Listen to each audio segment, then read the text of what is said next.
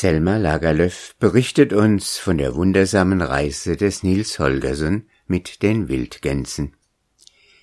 In dieser Geschichte bewährt sich Nils als Rattenfänger. Es ging schon stark auf Mitternacht, als die grauen Ratten nach vielem Suchen endlich eine Kellerluke fanden, die offen stand. Sie saß ziemlich hoch in der Mauer, aber die Ratten krochen eine auf die Schultern der anderen, und es währte nicht lange, bis die mutigste von ihnen in der Luke saß, bereit, in Klimminghaus einzudringen, vor dessen Mauern so viele ihrer Vorfahren hatten ins Gras beißen müssen. Die graue Ratte blieb eine Weile ganz still in der offenen Luke sitzen und wartete, dass er angegriffen würde. Freilich war das Hauptheer der Verteidiger fort, aber sie dachte sich, dass die schwarzen Ratten, die noch in der Burg waren, sich nicht ohne Kampf ergeben würden. Mit klopfendem Herzen lauschte sie auf das geringste Geräusch. Aber alles war still. Da fasste der Anführer der grauen Ratten Mut und sprang in den stockdunklen Keller hinab. Eine graue Ratte nach der anderen folgte dem Anführer, Sie waren alle ganz still, und sie waren alle darauf vorbereitet, dass die schwarzen Ratten irgendwo im Hinterhalt lagen. Erst als so viele von ihnen in den Keller eingedrungen waren, dass der Fußboden nicht mehr aufnehmen konnte, wagten sie sich weiter. Obwohl sie nie zuvor in dem Gebäude gewesen waren, machte es ihnen keine Schwierigkeiten, den Weg zu finden. Sie entdeckten sehr bald die Gänge in den Mauern, die die schwarzen Ratten benutzt hatten, um in die oberen Stockwerke zu gelangen. Ehe sie anfingen, diese schmalen und steilen Stiege hinaufzuklettern, lauschten sie abermals gespannt.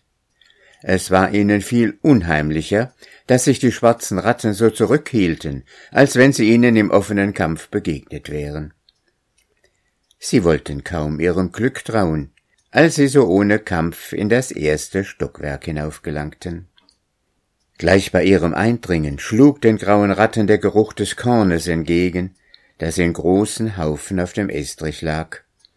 Aber die Zeit, ihren Sieg zu genießen, die war noch nicht für sie bekommen.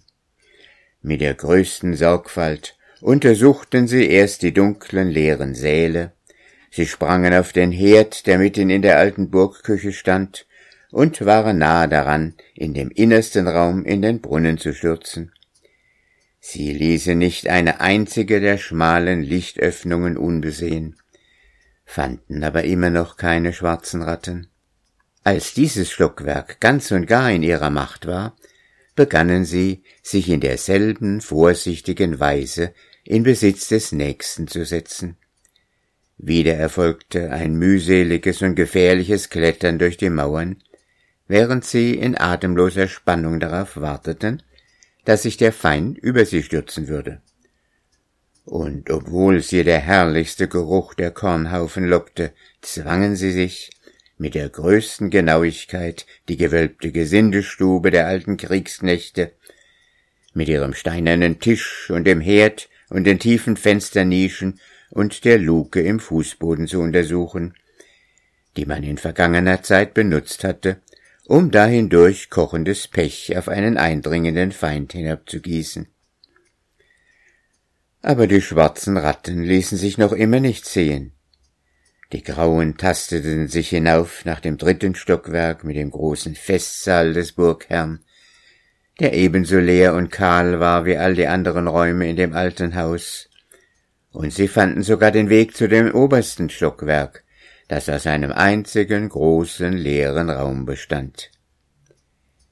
Der einzige Ort, den zu untersuchen ihnen nicht in den Sinn kam, war das große Storchennest oben auf dem Dach, wo die Eulenmutter gerade in dieser Zeit Akka weckte und ihr mitteilte, dass Flamea die Turmeule ihr Begehren erfüllt und ihr das Gewünschte gesandt habe.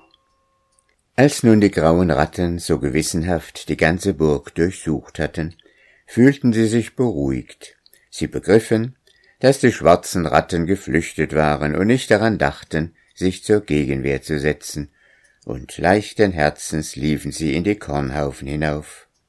Kaum aber hatten sie die ersten Weizenkörner hinuntergeschluckt, als sie unten vom Burghof her gelde Töne aus einer kleinen schrillen Flöte vernahmen. Sie erhoben ihre Köpfe vom Korn, lauschten unruhig, liefen einige Schritte, als wollten sie den Futterhaufen verlassen, wandten sich aber wieder um und begannen von neuem zu fressen. Abermals erschallte die Flöte, laut und gellend, und nun geschah etwas Merkwürdiges. Eine Ratte, zwei Ratten, ja eine ganze Menge Ratten sprangen von den Haufen herunter, ließen das Korn liegen und eilten auf dem kürzesten Weg in den Keller hinab, um aus dem Hause zu gelangen. Es waren aber noch viele graue Ratten zurückgeblieben. Sie dachten daran, welch eine große Mühe es sie gekostet hatte, Glimminghaus zu erobern, und sie wollten es nicht verlassen. Aber noch einmal drangen die Töne der Flöte bis zu ihnen, und sie mussten folgen. In wilder Hast stürzten sie von den Haufen herunter, ließen sich durch die engen Kanäle in den Mauern gleiten und taumelten übereinander in ihrem Eifer hinaus zu gelangen. Mitten auf dem Burghof stand ein kleiner Knirps und blies auf der Flöte.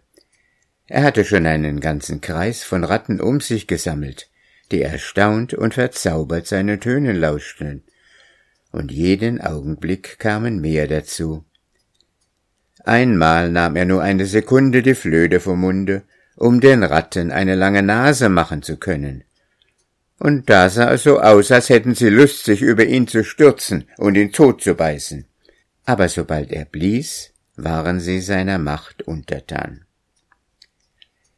Als der Knirps alle Ratten aus Glimminghaus herausgespielt hatte, begab er sich langsam vom Hofplatz auf die Landstraße hinaus, und alle grauen Ratten folgten ihm, weil die Töne seiner Flöte so süß in ihren Ohren klangen, dass sie ihnen nicht zu widerstehen vermochten. Der Knirps ging voran und lockte sie den Weg nach Walby entlang, in allen möglichen Kreisen und Windungen und auf allen möglichen Umwegen führte er sie durch Hecken und in die Gräben hinab, und wo er ging, mussten sie ihm folgen. Er blies unaufhörlich auf seiner Flöte, die aus einem Tierhorn gemacht zu sein schien. Aber das Horn war so klein, dass es heutigen Tags kein Tier gibt, dessen Stirn es entrissen sein könnte. Es wusste auch niemand, wer es verfertigt hatte. Flamea, die Turmeule, hatte es in einer Nische in dem Turm des Domes von Lund gefunden.